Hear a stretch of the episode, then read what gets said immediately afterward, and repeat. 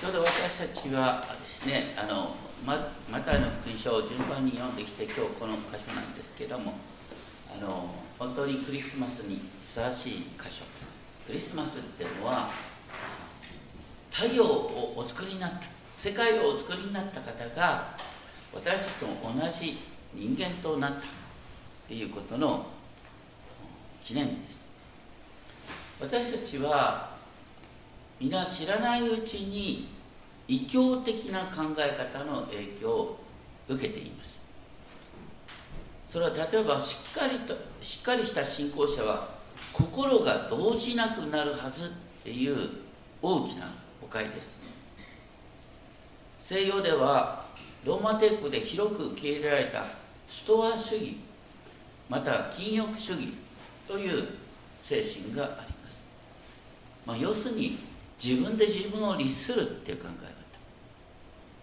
日本でいうと全仏教や武士道の考え方です。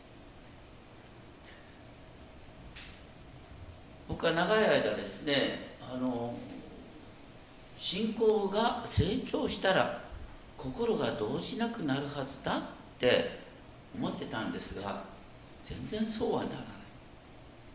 でもよくよく聖書を読むと特に詩篇の祈りを読むと僕以上に心が動じてんだよねみんなね。それはダビデの信仰の未熟さの家なんていう人もいるんだけどそれはとんでもない誤解。詩篇の中で悲しみ不安の詩篇というのは多くの場合イエスです。イエス様によって引用されてるんですよ。イエス様もとても心が動じやすい方なんだ。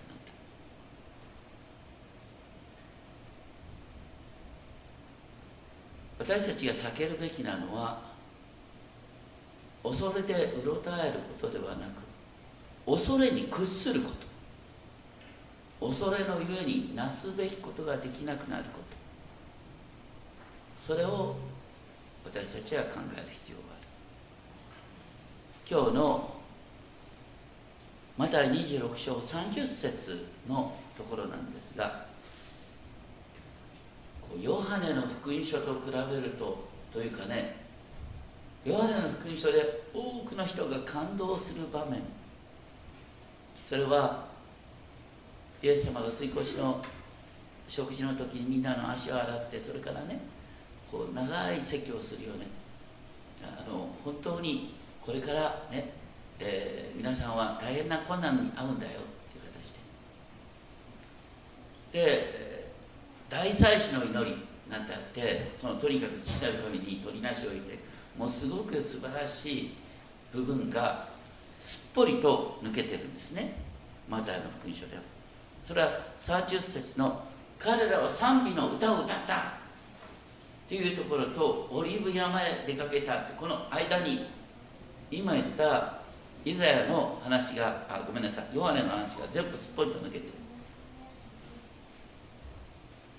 どうしてかっていうとこのマタイの福音書ではですねよりイエス様の心人間イエスの心っていうことが大きく描かれている。水越の食事の時に一番ショックだったのは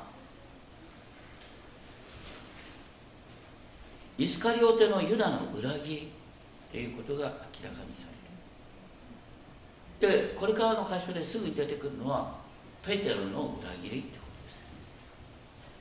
とです。そしてゲッセマの園でのイエス様の嘆きっていうことです。ここにマタイの福音書は焦点を合わせてるんだっていうことを覚えたいと思います。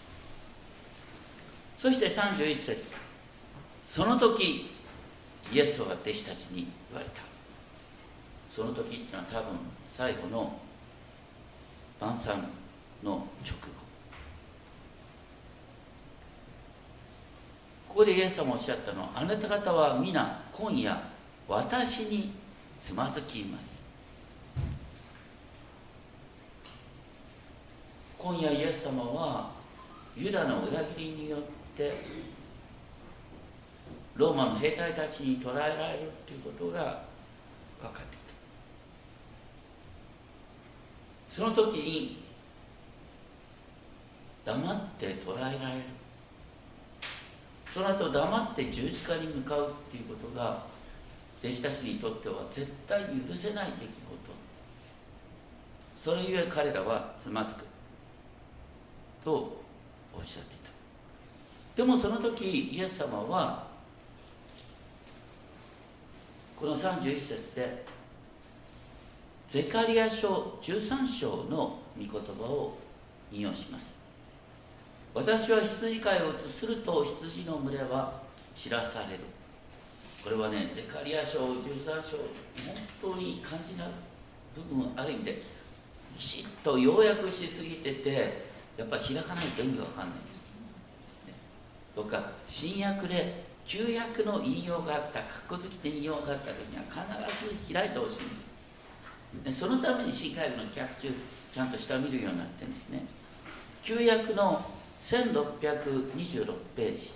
1626ページ、ね、ゼカリア書13章の7節。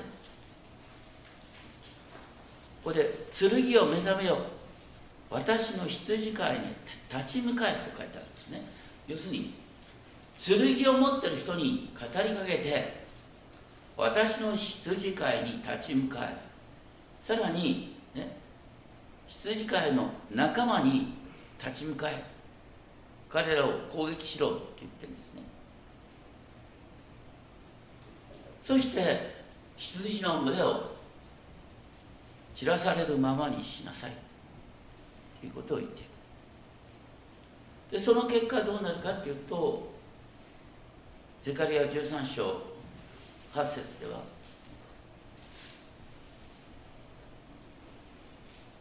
多くの人が死んでいくんだけど3分の1が残る。だから少数のみがキリストの弟子として残る。それは彼らを試すためだ。で13章の終わりになると彼らはそれを通して本当にこう神様との親密な関係が出来上がるんだっていうことを言ってます。でも13章の初めの方を見ると偽預言者があぶり出されるということも書いてあります。その文脈でイスカリオテのユダの裏切りを見ると本当にこれユダだけの問題じゃなくて多くの人が滅びに向かっていくっていうことが描かれている。でもとにかくそれは弟子たちを鍛え直すプロセスなんだ32節。マタイの26章32節に戻りますがそこでイエス様はすごいことをおっしゃった。私はよみがえった後ね。イエス様は何度もご自分の復活の予言をしてた。でもここではさらに進んであなた方より先にガリラへ行くってガリラヤで弟子たちは、ね、キリストの弟子として召されたんですよ。ガリラヤで再出発するんだって言ってるんです。イエス様の弟子訓練っていろいろとね聞くんだけどイエス様の弟子訓練の最高潮は何かっていうとあの彼らを一度つまずかせるってことなんです。そしてもう一度立てるっていうのが弟子訓練の最後なんですよ。でもそういう意味全くわからないのがお調子者のペテロ。ね。何と言ったかっていうとつまずくっていう言葉だけに反応してね。たとえみんなが全ての弟子がつまずいても私だけはつまずきません。私はみんなとレベルが違いますからみたいな感じなんです。それに対してイエス様は即座にですね誠にあなたに言うと言ってこれはそうなるんだよと言いながらあなたは今夜鶏が鳴く前に3度私を知らないという。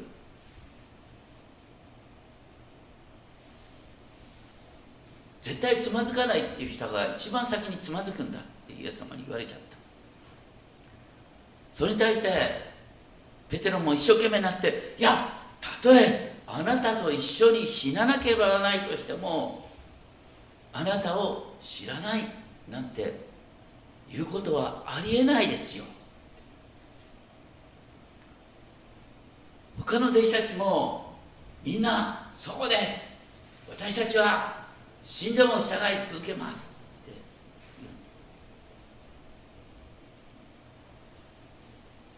て大体ね集団になるとこういう感じになってくるんですけども。それと同時にあの本当に挫折を知らない人ってのは危ない人。本当の意味で自分の弱さを知らない人はイエス様に出会っていないんだと思います。本当に信頼できる信仰っていうのはね私はイエス様なしには生きていけないんだっていう謙遜な姿勢だと思います。36節。それからイエスは弟子たちと一緒にゲッセマネという場所に来たというのはこれはねエルサレム神殿があるシオンの山から下ってキレロンの谷を過ぎてオリーブ山に向かう。その途上にある園。そこにはたびたび弟子たちがイエス様と共に集まっていた場所です。そこに来た時にイエス様はこうおっしゃった。ここに座っていなさい。私があそこに行って祈っている間。と言って8人の弟子をそこに置いて残りの3人の弟子をペテロとゼベダイの子ヤコブとヨハネを連れて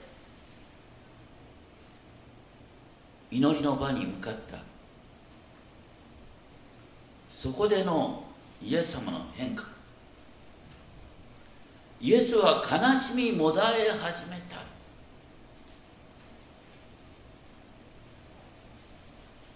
そこでイエスは3人の弟子にこうおっしゃった私の魂は深い悲しみのうちにあります。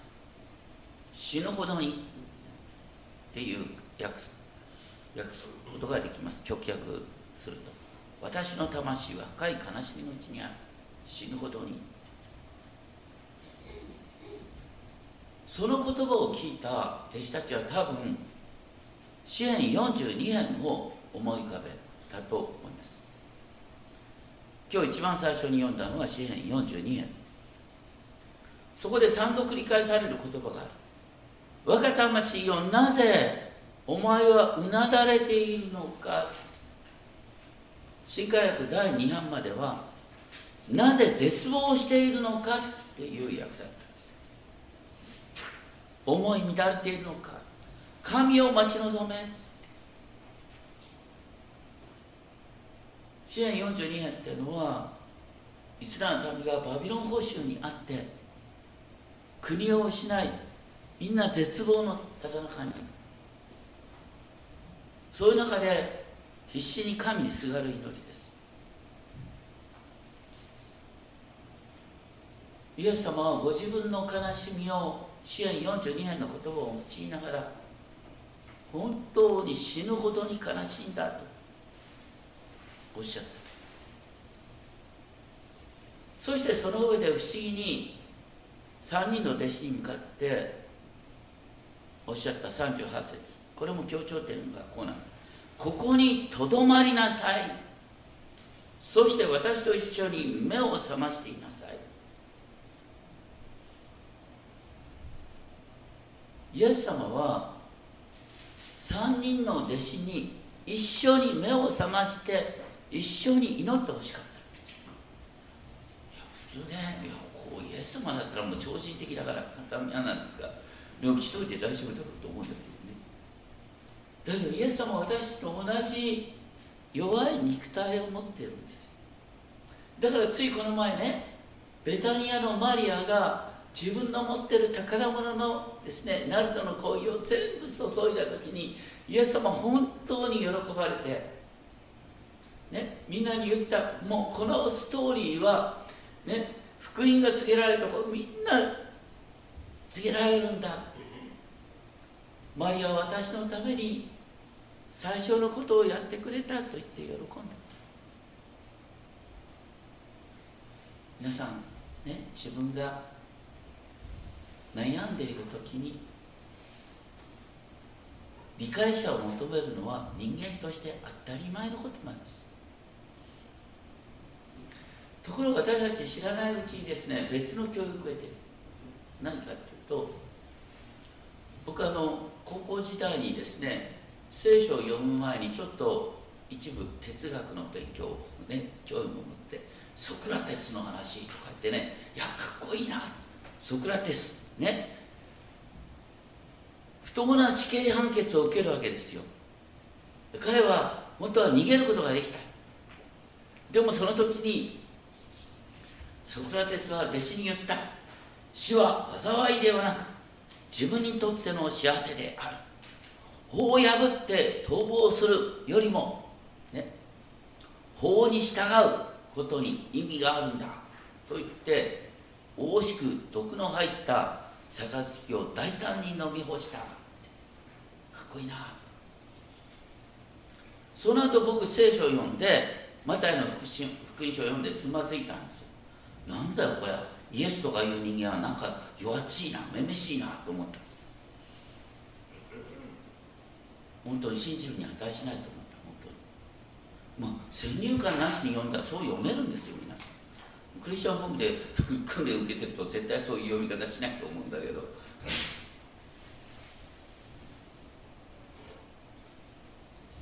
とにかくイエス様はこれから神の怒りを受けて十字架に向かうっていうことを本当に恐れてた。それでここに書いてある。それからイエスは進んでいってひれ伏された。ひれ伏された。そして祈って言われた当時の祈りってのは大抵ねこう手を挙げて「主よう!」とこう叫ぶようにねこう賛美しながらとバタッとひれ伏してイエス様何とおっしゃったか我が父よできるならばもし可能であるならばこの杯を私から過ぎ去らて去らせてください。まあ、普通パッと読むとこの杯を過ぎ去らせてくださいってなんか意味ピンとこないよね。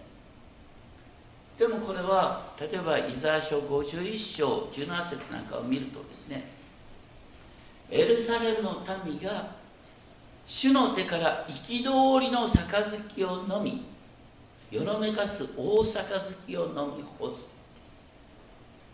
主の憤りの杯を飲んでふらついて狂ったようになるって書いてある箇所もあります。これは主の怒りを受けるっていうことです。イエス様はここでおっしゃったの簡単に言うとね十字架に十字架を避けたいっていうことです。つきたくない今まで何度も自分は十字架にかかるって言ってなかった。それはねイエス様は神の御子永遠の神との交わりの中にあるから神の怒りを受けるっていうことの恐ろしさを本当によく分かってたからですね。一方さっきかっこいいと言ったソクラテスは本当の意味で人間の弱さ人間の罪を知っていなかった。神を知っていなかった。ルカの描写によるとこの時イエス様苦しみもだえて汗が血の雫のように地に落ちたって書いてある。これはですね生理学的にも証明されてますけどもあの極度の緊張ストレスにかかると人間は血の混ざった汗を出すということが証明されています。それほどにイエス様は苦しみにもだえていた。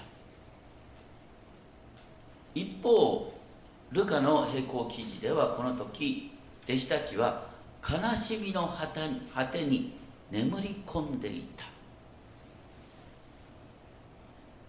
イエス様の話を聞いて悲しみの果てに眠り込むっていうのはこれも一つの心の防衛作用ですね。本当に嫌なことは直面したくない。そして疲れもあって眠っちゃったでもイエス様はそのようにご自分の嘆きを訴えた後にしかし私の望むようにではなくあなたが望むままに。これは本当に神の御子として神の御心を生きようとする祈りの模範です。それからイエスは弟子たちのところに戻ってきた。そして彼らが眠っているのを発見した。っていうふうに訳した場合ね。まあ、とにかくねイエス様はその3人の弟子に本当に目を覚ましてね一緒に祈ってほしいって言ったのに彼らは眠ってんですよ。イエス様は嘆きながらおっしゃった。1時間でさえ私と一緒に目を覚ましていられなかったのか。ペテロよ目を覚ましていなさい。そして祈っていなさい。霊は燃えていても肉は弱いんだ。肉の弱さっていうのは眠たさに耐えられないという意味じゃない。ね。人間っていうのは危機的な状況に向かうと体がもう自動的に動いちゃうんですよ。体が反応しちゃうんです感情が反応しちゃうんです。だから結果的にこの後ねイエス様を賛同知らないというとかねみんな弟子たちは逃げ惑うだとか体が自動的に反応する。イエス様の体は私たちと同じ体だから、ね、危機にどう対応するかっていうのはイエス様はこう知っておられる。だからこそここで必死に神の助けを求めて祈っている。その後イエスは再び2度目に離れていって祈られた。そしてその祈りの内容は42節我が父をもし私が飲むことなしにこの杯を過ぎ去らせることができないのであればあなたの御心がなるように言ってることですね。私がこの杯を飲まなければエルサレムがこの杯を飲むことになるんですね。何度も言ってるようにイエス様の十字架から40年経ってエルサレムは崩壊するんですよ。みんな死んでくるんです。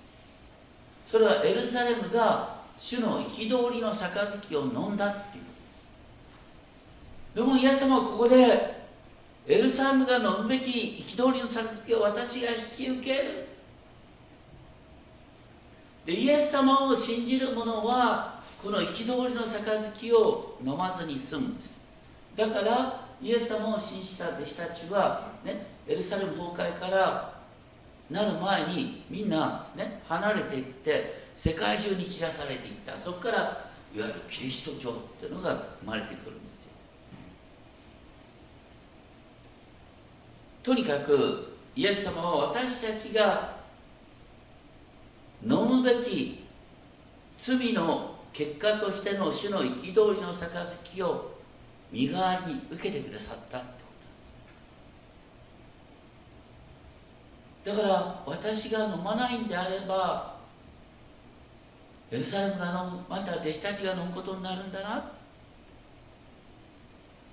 私はこのために来たんだな。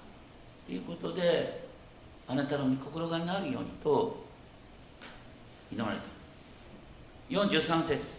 イエスが再び戻ると彼らが眠っているのを再び発見した。まぶたが重くなっていた。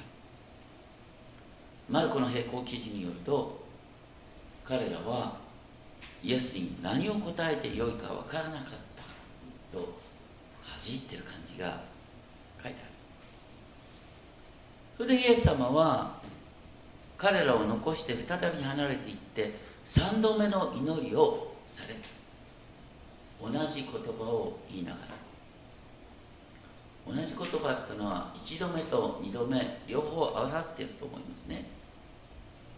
イエス様ここで数時間祈った。だと思いますだからイエス様が祈った言葉は全部書いてないんです。だってペテロも眠ってたのか何を記録したのかよく分かんない後でイエス様から聞いたのかもしれません。まあとにかく少なくともここに書いてあるイエス様の祈りは3項目なんですね。第一は自分の正直な気持ちです。主の憤りの杯は避けたい。2番目は私が受けなければエルサレムが受ける。また他の弟子たちが受ける。だから要するにエルサレムのためにまた弟子たちのための祈り。で3番目はあなたの望むままにっていう主の御心のままにってことですね。多くのクリスチャンは自分の正直な葛藤を表現する前にあなたの御心のままにって言っちゃうんですよ。やめてほしい。そうするとね本音言わずに建前の祈りだから全然心に落ちてないんですよ。祈りは本音じゃないとダメ。主よなんで私がこんな目に遭わなきゃいけないのなんで主よこんなことが許されるんですか主よ。私はこんな状況に耐えられませんって。そこから祈りって始まるんですよ。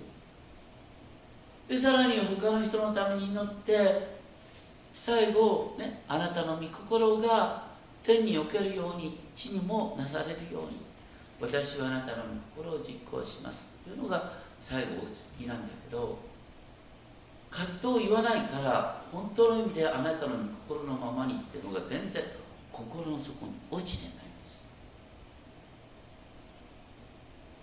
イエス様はこの時に本当に真実に祈ったことによってこの後イエス様はすごいんですよ、ね、捉えられても黙って抵抗せずに捉えられるとこれは勇気が必要なんです。黙ってムチムチに耐えて十字架に向かうこれほど勇気がいる必要働けない。これはイエス様の勝利なんです。それはゲッセマナの園で自分の気持ちを本当に神に打ち上げた結果として与えられている勝利なんです。一方弟子たちはひたすら眠りこげていた。でそこで、ね、45節なんですがそれからイエスは弟子たちのところに来られた。そして言われた。この言われた内容ねこう45節はパッと見ると新科学で綺麗で「あまだ眠って休んでいるのですか」って書いてあるんだけど下の中央見てほしいの45の別訳。もう眠って休みなさい。これ皮肉なんですがこれは、ま、あのねどう考えてもギリシャ語はこうとしか訳しようがないんです。だからねあのー、数十年前に訳されたカトリックのフランシスコ会訳はこの訳を使っています、ね、もう眠って休みなさい。マルコの場面でもねちゃんと客中見るともう眠って休みなさいっていう役だって書いてあるんです。まああのね聖書翻訳する人はパッと読んだ時にやっぱ意味が通じるようにって言ってでこういうふうに訳したんだけどこれはねよくよく文脈から考えると分かるんだよ。イエス様は何とおっしゃってる、ね、目を覚まして祈っていなさいって言った。その時に彼は眠り焦げてたんですよ。これから大変な時になる。体が反応する。だからこれからはある意味で精神を眠らせるべき時になるんです。今まで目を覚まして祈っててこれからは反応しちゃいけないんです。だからとてつもない皮肉を言ってるんだけどでもね弟子たちはもう本当に皆さんもうこういう皮肉を言われてねもうあの僕の好きな英語の訳ではこう書いてあるね。For now go on sleeping. Take your rest. 猛烈な皮肉ですよ。眠れ。休めもう休めないんですよこれから。もう本当に大変なことになってペペトロだって剣を抜き出して戦うようなことになる。剣取り出して戦うんじゃなくて休む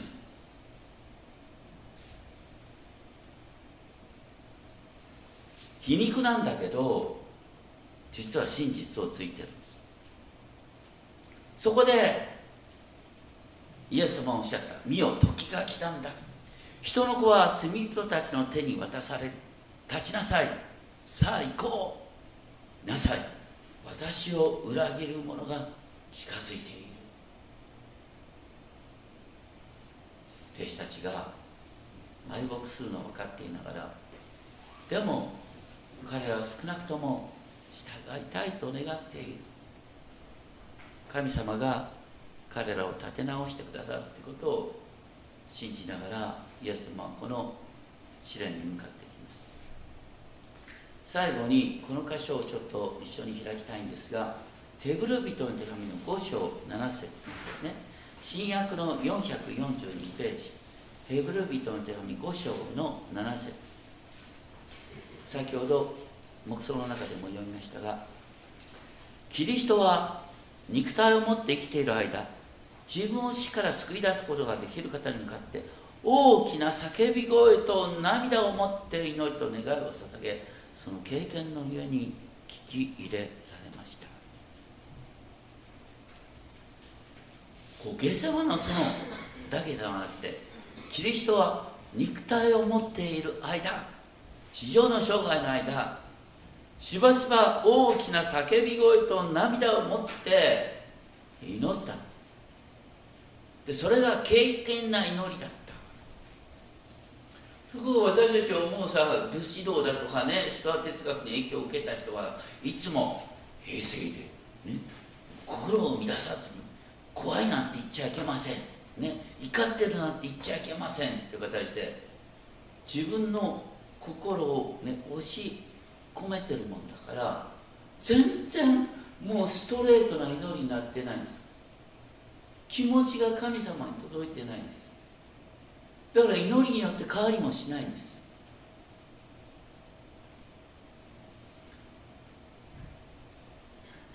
神の力は弱さのうちに完全に現れるっていうことがありますが私たちがこのねアダム以来受け継いでいる肉はとてつもなく弱いんです。条件反射するんです。それを私たち自分で制するんじゃなくて神によって導いていた。最初に言ったようにクリスマスは太陽をお作りになった神の御子が私たちと同じ弱い体となった。いや皆さんイエス様がさイエス様生まれた時から神の御子なのよ。神の御子だったら生まれた時「ハレルヤ!」と言ってですねさっさと歩き出したとかさね。あのマリアの、うんうん、乳房なんか必要となかったとか思う？そうじゃないんだよ。イエス様は本当にねあの赤ちゃんとして生まれた。最初はハレルヤじゃなくておぎゃーなんですよ。その後ねあのこうお腹すくと泣くんですよ。でねマリアに抱っこされないと移動できないんですよ。神の御子はあえてそういう姿になった。んですそれは何かっていうと私たちみんな助け合いながら生きるんですよ。みんな寄り添い合いながら生きるんですそして神様にすがりながら生きるんですよ。それが人間としての生き方なんです。危ないのは強がりです。だから言ったストア哲学だとか全に気をつけなきゃいけないのはやっぱり自分で自分の心を制するところから強がりがってやっちゃうそこには本当の意味で祈りがないんです。どうかね。自分で自分を律するんじゃなくて泣いて叫びながら神様にすがって生きていくことを実践させていただきましょう。お祈りします。天のお父様私たちは本当に強がりを刷り込まれてきています。また隙を与えないために強がる場合もあります。どうか本当にあなたの前に正直に信頼している人の前に正直に悩みを打ち明けながら人の支え神の支えによってこの地上の生涯を御心に従って全うできるよう導いてください。尊き主イエスキリストの名におと申します。